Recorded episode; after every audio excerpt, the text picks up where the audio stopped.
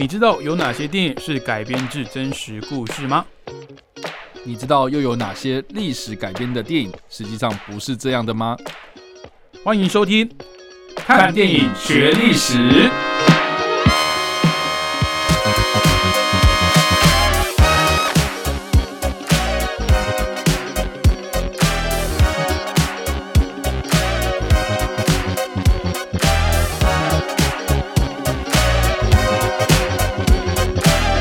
Hello，各位听众朋友，大家好，欢迎收听《看电影学历史》，我是主持人伟杰。我是主持人叉叉 Y，欢迎各位听众朋友在新的一年哦，新的一季加入我们的节目。那我们的节目名称呢？看电影学历史哦。是的，但是我们过去两年来的节目啊，好像我们都会先介绍特定的历史人物跟事件，然后才去展开相关的电影，对不对？对，那我想说，我们今年是不是可以换个方式，不，我们不是换个方式，我们是回归初衷，回归这个所以我们以前是节目的宗旨？看历史，史学电影，对，呃，学历史看电影，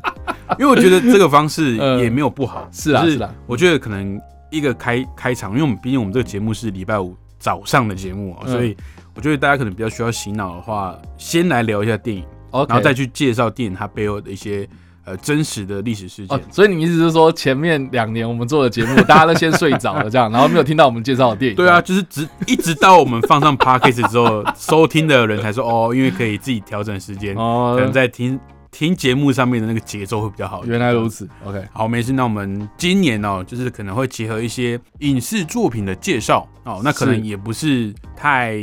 近期的哦，是可能是会介绍一些老电影，然后去配合一些近期的时事啦，或者是我们想要分享的一些历史的人事物，然后来去做介绍。那最近哦，不知道叉叉我有没有在关注国际新闻？嗯，一直都有啊，一直都有嘛。那其实最近在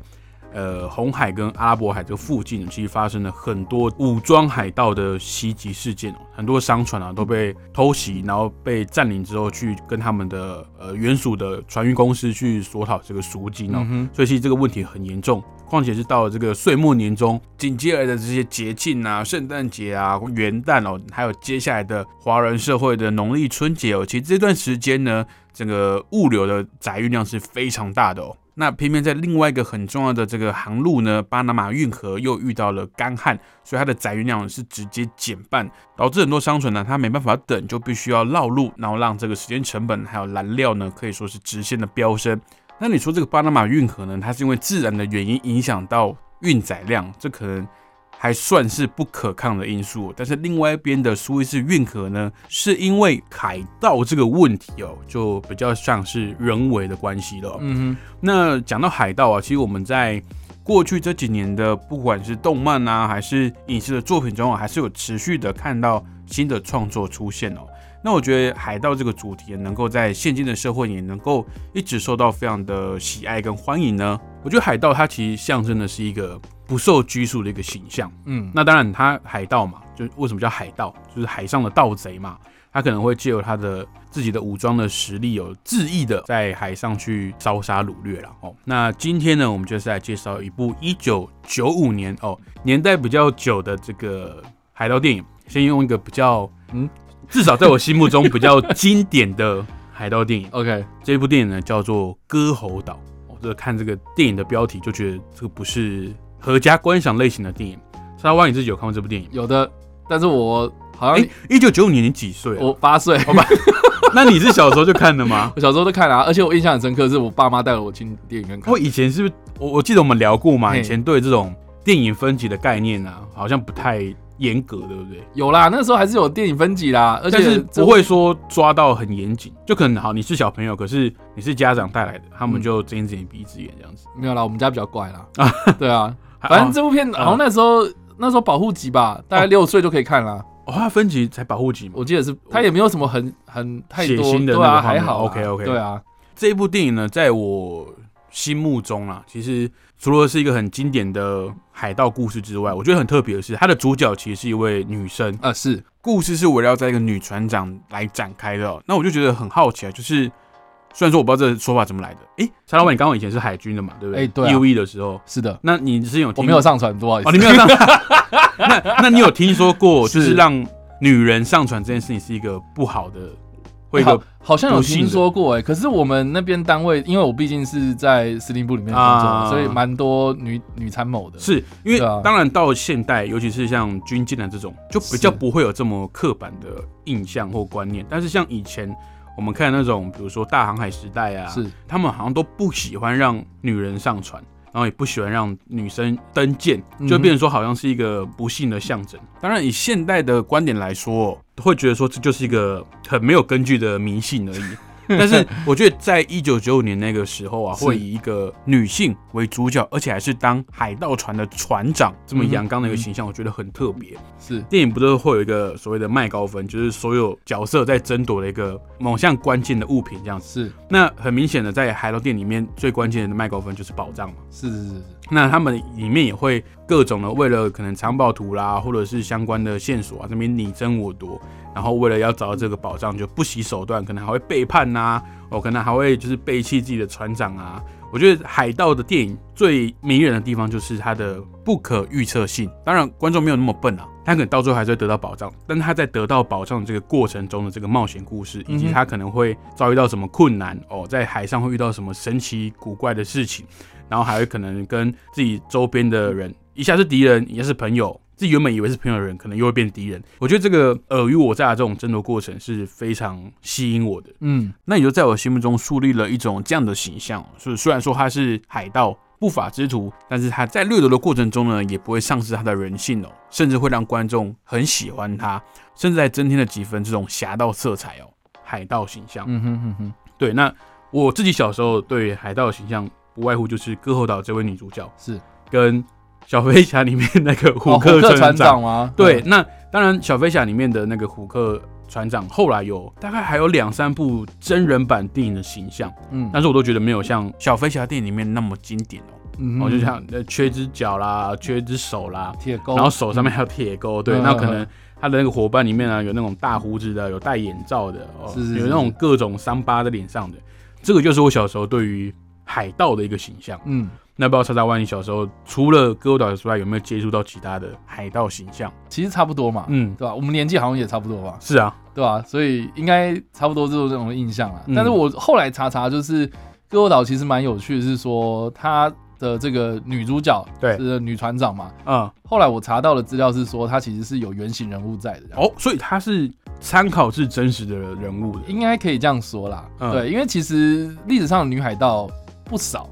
其实不少。哦对，但是有名的就那几个。嗯，嗯，像比如说中国，其实在清朝的时候也有一个著名的女海盗叫郑一嫂嘛。啊，一就是一二三四的一，嗯然后嫂是嫂嫂的嫂，然后这个的名字也是旁边的人就等于是说给他的称号啊，他实际上他的本名叫做石阳这样。嗯对，那这个人其实也蛮有趣的，因为他其实在清朝的期间哦，在十八世纪的时候呢，就是在这个中国沿海一带都经营他的海盗事业啊。嗯那他真的是影响力影响到可能我们现在看到。呃，这个可能，比如说我们之后可能会讲到了《神鬼奇航》里面，嗯我记得第三集的时候，他们都开那个海盗大会，然后哦，其中有好像里面有一位是对画的那个对对对对对脸画的都是那个粉这样子，对，他其实就是用郑一嫂的形象去做。哦，OK 对对，那好，我们回到就是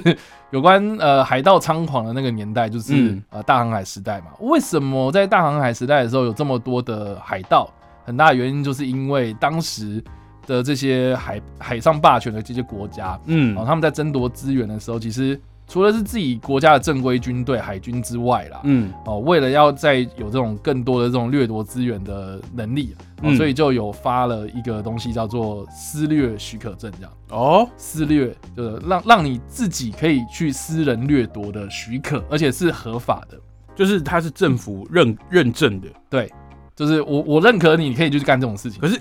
但是不能抢我们自己国家的吧？哎，当然了，就是你就抢其他人的这样子，对，所以它也算是一个经济来源吗？也算也算，哦就是对对，已经是说啊，我政府发这种东西给你，然后你要按时缴税给我嘛。哦，对，我们大家一起来分这样。嗯对所以但是你在哎这个掠夺的过程中干的这些违法的事情，你说可能杀人啊，或者是对，就他们就会睁一只眼闭一只眼。哦，那那这样子也是对啊，其实很，只是你知道怎么讲，就是说，呃，合法的掠夺就叫掠夺，嗯那不合法的掠夺也是掠夺，那合法的掠夺就这样被允许嘛？嗯，这个就是很有趣的一个地方，就是利益还是挂在最前面嘛。那当然，所以当利益牵扯到所有人的时候，哪怕你要做一些违法的事情，哎，政府可能也会帮你合法化，也会帮你开开后门这这样子。这叫什么？呃，非法，然后最后变合法，就地合法嘛？对对啊，对啊，对啊，对，但不管怎么样了，就是说，好，撕掠船在大航海时代的时候，其实就是因为在各国在掠夺海外资源的情况之下，他们衍生出来的一个还蛮特殊的一个状态。那海盗呢，当时这个猖狂的地区，那不外乎就是可能在当时的那种比较繁忙的航线上面啊，像加勒比海这个地方啊，就是非常适合海盗居住的地方。为什么呢？呃，这除了是因为当时这些可能地理大发现嘛，然后发现了美洲这个地方有很多丰富的资源，然后可以带回欧洲本土之外，嗯。这些海盗他们在加勒比海其实有很多那种所谓的藏匿处啊，哦，就是海湾很多嘛，小岛很多嘛，哦所以你可以在哪里哦有自己的根据地啊，哦这些都是为什么就是我们印象中加勒比海这个地方有很多海盗的原因，这样。啊，对，那我们刚刚回回到就是我们刚刚提到那个歌喉岛那个女生哦，嗯。对，她其实是两个女海盗的算是组合合体，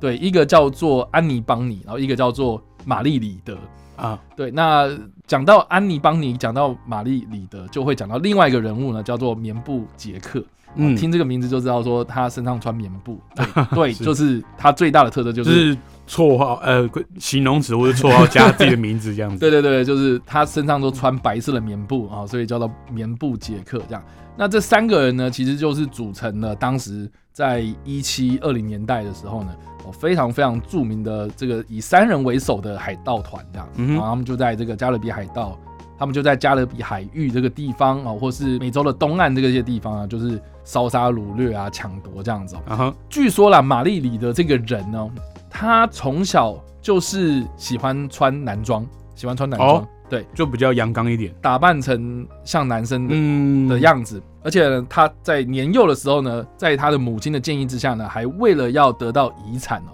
所以在十几岁的时候就加入了当时在加勒比海域呢有相当势力的英国军队里面，就是去从军的这样。啊然后哈，还这个结婚，然后跟他的先生移居到了西印度群岛，也就是现在加勒比海域这些地方这样子那因为他有这个英国通婚的关系嘛，好，所以他渐渐渐渐的，就是透过这些人脉啊，建立自己的这个算是自己的势力，然后呢，还邀请了很多那种当时在海上有私掠许可的啊，哦，或是曾经有私掠许可，但是后来这个许可证失效了之后呢，哦、啊，那个不知道去哪里了嘛，所以就到这个地方，然后他就把这些人给收留起来。那也是因为他装扮成男生，所以他可以很快速的打入这些男生圈里面。对，那也蛮有趣的嘛。像刚刚那个伟基有讲过啊，然后说女生在当时确实是比较你知道身份地位啊，在海上啊，你很多不方便的地方，所以其实就很不受欢迎啊。哈嗯所以有些人也是在讲啊，就是说有些历史学家有在说，呃，为什么女海盗要打扮成男生哦？不是因为她自己本身哦、就是喜欢男扮女装，呃，可能是男扮女扮男装啦。嗯哦，对，是因为她要巩固自己的地位，嗯，所以她在这个样子就是穿男装哦，比较好做事。有点像是就是比较好打成一片那种感觉。没错，就他也不把你当成呃，应该说你的可能你的伙伴 也不把你当成女生。对对对对对，所以哦在这样的一个情况下啦，这个安妮邦尼跟玛丽里德啊，他们两个再加上这个棉布杰克，在这个时候呢，哦，就是在这个地方啊烧杀掳掠这样子，嗯啊，结果啊哈，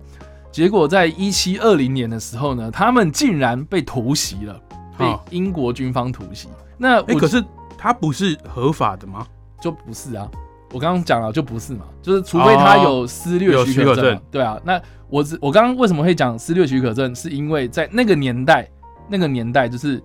为什么海盗这么猖狂，是因为这个原因。嗯但是他们有没有私掠许可，很明显就是他们没有。嗯哼对，所以这个也蛮有趣的，就是说后来这个英国官方就突袭他们的这个嗯。大本营，然后这个在突袭的时间呢，哇，这个记载的非常清楚，一七二零年的十一月十五号，在牙买加现在的内格里尔角这个地方，啊被英国的军方哦，他们透过赏金猎人啊，去这个买这些资讯，然后就就知道说哦，他们这个呃这个海盗团在这个地方这样。那你说赏金猎人吗？对，你说海军透过赏金猎人吗？对，所以那个时候赏金猎人算是一个合法的职业吗？就是有利可图嘛。OK 但不管怎么样啦，就是说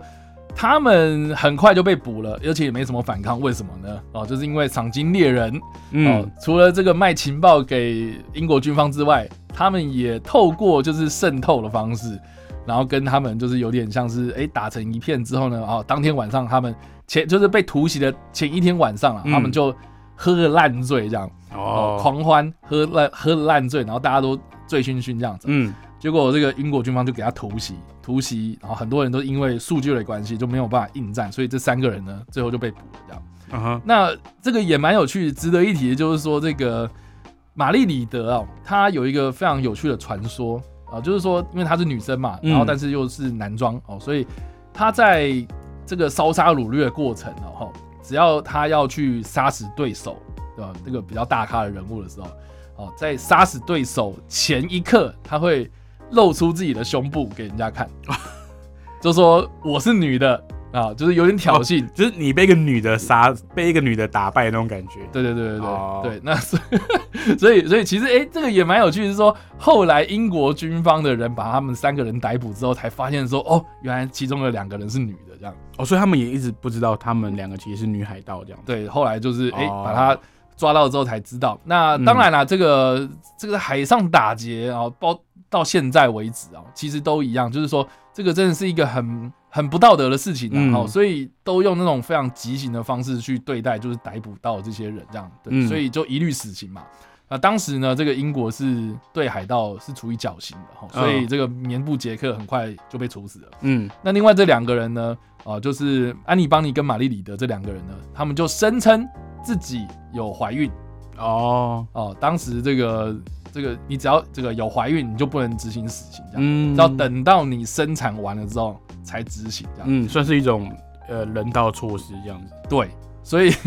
所以后来哦，官方有没有记录他们把他们处死啊、或者有没有等到她怀孕，还是他们真的有怀孕，还是怎么样，就没记录了，就不知道了。就没记录了。那这两个人就是下场怎么样也不确定。对，但是有一些传说啦，哈，就嗯比如说、啊，谁谁谁在哪里，然后有发现说这个玛丽里德或是安妮邦尼的后代，哦，然后或是说啊，有哪些家族他们声称自己的祖先哦就是他这样子。嗯，对，但是不管怎么样了，就是说他们的彝族，据说现在在美国的东岸那个地方，哦，呃，西维吉尼亚、维吉尼亚州什么的这些地方这样子。嗯哦，所以有我记得有一些资料有显示说，有些地区还有保留他们的像是啊墓啊、哼，家嗯家训啊，什么有的没的，嗯对对对，所以也蛮有趣的啊。因为我查到一些资料是说，玛丽里德的资料比较少，但是安妮邦尼哦，她的家世背景其实是有关系的。就是他的嗯爸爸是一个很有钱的商人，这样，嗯哼，所以他爸爸呢就用了一大笔的赎金，然后把他保释出狱，这样。嗯，那之后呢，这个安妮邦尼呢，哦，她为什么会声称自己怀孕？呃很大原因啊，就是说这个安妮邦尼跟玛丽里德还有棉布杰克这三个人其实是有一点点关系有点乱啊。哦，OK，对，所以其实安妮邦尼后来她出来之后，哇，也是你知道，就就你知道一个女人，然后做了这么多事情，然后在那个年代哦，其实就地位很不好这样。嗯，所以后来也是他透过他爸爸的关系哦，就让他啊这个很再婚啊，然后让他重组家庭，重新做人之类的。反正呢，呃，有记录显示说，在今天的美国兰卡罗来纳州这个地方，嗯，有安妮邦尼的这个坟墓这样子。哦对，但是是不是真的也没有人去考考究这样子？对，然后玛丽里德方面呢，有相传呢，有传说指出说他是在狱中死于高烧，哦就是他在已就是他在狱中就已经生过世这样。然后呢，在牙买加的这个某个教堂里面就过世了，这样埋葬在那里。哦，但是呢，因为他没有所谓的婴儿的埋葬的记录，所以也有可能推测是指说他在狱中就流产，然后就生病，然后过世这样。OK，对，所以这个也是蛮有趣的一个记录，这样。嗯对我觉得刚刚透过查拉威分享这些女海盗的故事哦，其实我我可以发现，《歌喉岛》里面的那个女主角就是照着这两个人的这种传说啦、乡野的这些奇闻哦，去把它撰写出来。是的，而且也确实哦，在穿着上面，这个歌岛女主角她从头到尾几乎都是穿男装，嗯，就是以前穿裤装啊，对，然后那个手的那个袖子还很大的那种，对对对对对，就是她不是穿像那个时候的女生可能要穿什么马甲啦、束腰啦的那种洋装，就不是穿那种，是穿像。一般的男生海盗会穿的的衣服，嗯，所以我觉得这个原型，我觉得是我没有想到的。就是我们一般想到海盗，通常是比较男性为主的形象，比较阳刚的那种形象，通常比较不会去连接到女生的海盗。那事实证明呢？哦，史实证明呢，其实历史往往比这个电影杜撰的这个故事跟剧情呢还要更荒诞、更有趣哦。那不知道有关于历史上的女海盗，或者是这部电影一九九五年的《割喉岛》呢？查查湾你自己。有没有还有其他有趣的故事想要跟听众朋友分享的？我不知道大家在看这部电影的时候是什么想法。你当时看的时候有什么想法吗？你是在电影院看的吗？我不是，我是在事后吗？是租那个 DVD、VCD 回来。哇塞，VCD 那个时候还没有 DVD 啊！哇，那个那时候 VCD 哦，这这一片只能记录大概一小时，就是你要换片。对对对，而且而而且有有时候我觉得他们那个换片 VCD 换片的设计。蛮酷的，嗯，他有时候会，因为他有章节章节嘛，对，他就是有时候会挑一个那种人家说那种有悬念的那种章节，哦，就比如说，哎，我的船员突然背叛我了，然后就然后就得了，然后就嗯退碟，请换下集这样子，所以我觉得他那个 VCD 的那个分上下集那个断点还蛮时代的眼泪，蛮有趣的这样。对，我那时候是看 VCD 的。OK，嗯，反正你事后才看，我事后才看，我不是在电影院看。但我记得我印象很深刻的是我在电影院看，然后我小时候嘛，小时候就是看那种声光效果，然后觉得很嗨这样，嗯，场面很大，我也没看过这么大的场面这样。对，而且我记得我印象超级深刻的是里面有一幕是这个两个海盗团在对轰这样啊，对。对，然后那场面哇，真的是很震撼，这样。我小时候看很开心，因为那个时代九零年代，它的电脑特效并不是很发达，是，所以它其实是用实景去拍的。所以我觉得那种实景去拍，然后可能以我们小朋友的视角，会觉得说，哇，他们为了拍这部电影，真的就是开两艘船出去那边对轰这样子。对，当然有一些视觉特效，但是我们会它的剪接会让觉得说，哦，那他们真的开两艘船去那边这样子拍电影这样。但好像真的是。哦，真的吗？对他们就是真的做出了两艘算复制船，就一比一的船这样子。对对对，然后就拍摄这样子，而且就当时算是大手笔，然后砸砸重金。对，砸重金。这部片呢，当时的预算是九千八百万，将近快一亿了。哦，这其实蛮少见的，快三十年前哦。然后它的成本竟然有一亿。对，但是它最终全球票房只有一千万。我觉得这部电影真的是。严重被低估，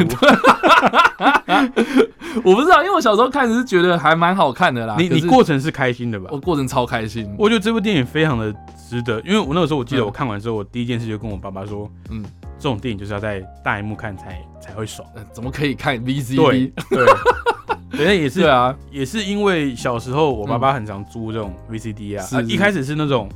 VHS 那种录影带，有没有？然后后来变 VCD，然后后来 DVD。也是因为我小时候就是接触这么多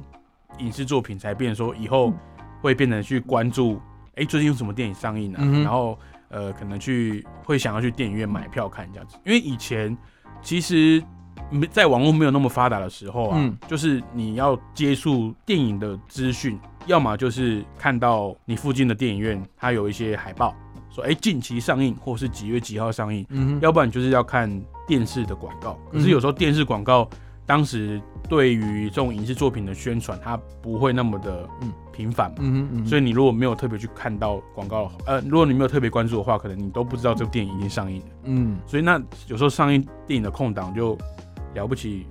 几个礼拜，甚至一个月，嗯，就就没了。嗯，那你可能就这辈子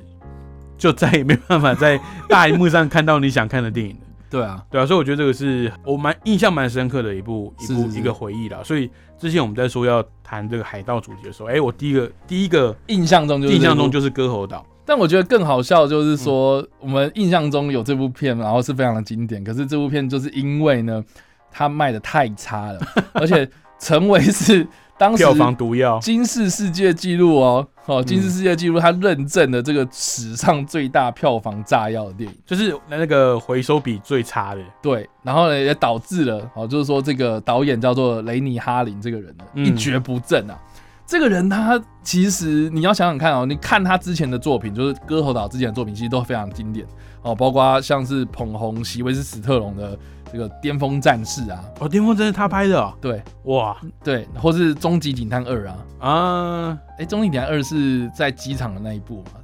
哎哎，对，就是最后飞机被炸掉，对对对对对对，然后或是水深火热啊，嗯，哦，非常经典的那种大白鲨鱼电对，然后结果割喉岛之后，哇，就一蹶不振，然后后来。他就跑去中国拍片这样，然后现在他人就是定居在北京这样，嗯，然后他也拍出了很多那种我们所谓的这种中国的娱乐电影啊，像近期啊，我看到的是这个偷天盗偷天侠盗团哦。你有看过吗？我我我知道这部电影，你有知道？我还没看过。对，然后或是什么沉默的证人啊等等的这些片，所以其实就也蛮有趣的，就是说好莱坞混不下去，然后跑到中国去，嗯，对，然后也产出了这些大型娱乐片这样。嗯，那我自己个人在看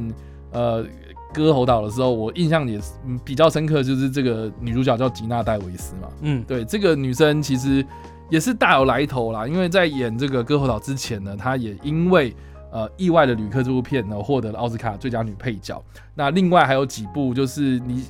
怎么讲，就是影史上经典啊，你一定提到，就是说吉娜戴维斯，你一定会提到的，像比如说《末路狂花》啊，嗯，哦，《变影人》啊，《阴间大法师》啊等等的这样子。对，那我觉得这个这个我也不知道为什么哎，就是说自从割喉岛之后，他也就是 好像消失在影坛淡出这样，就是也没什么再看过他了。对。近期看到他的作品，可能就是《追杀艾娃》吧。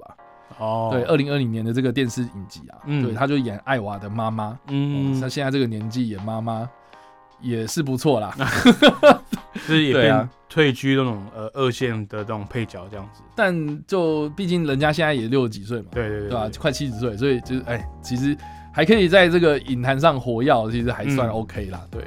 那其实这部电影呢，它是一九九五年的嘛，那因为它的票房失利的关系啊，呃，后来的好一阵子，好莱坞都不太敢尝试这种类型的电影，嗯，一直到二零零四年出现了一部可以说是改变这个类型电影的一个一个剧作一个系列啦。好，那它就是我们在前面也有稍微提到的《神鬼奇航》哦。那我相信绝大部分人呢，在想到海盗呢，第一时间可能都会想到《神鬼奇航》这个系列作，以及它的主角强尼戴普所饰演的这个疯疯癫癫的船长哦，杰克史派罗。那这个《神鬼奇航》呢，其实一开始是由迪士尼里面的一个叫做《加勒比海盗》的这个设施所改编的。它一开始的故事规模并没有那么庞大哦，但是随着这个票房热卖嘛，然后观众也买单哦，所以这个系列呢，就是一部拍过一部哦。那其实《神鬼奇航》的故事呢，不只是参考它的迪士尼里面的设施哦，它也大量参考了在真实历史中存在的一些人事物，包含一些著名的海盗啊，还有这些船员呐、水手们口耳相传的传说啦、怪物等等哦。我们也会陆续呢在接续的节目中呢来跟各位听众朋友做介绍。那我们二零二四年一月的主题呢就是海盗。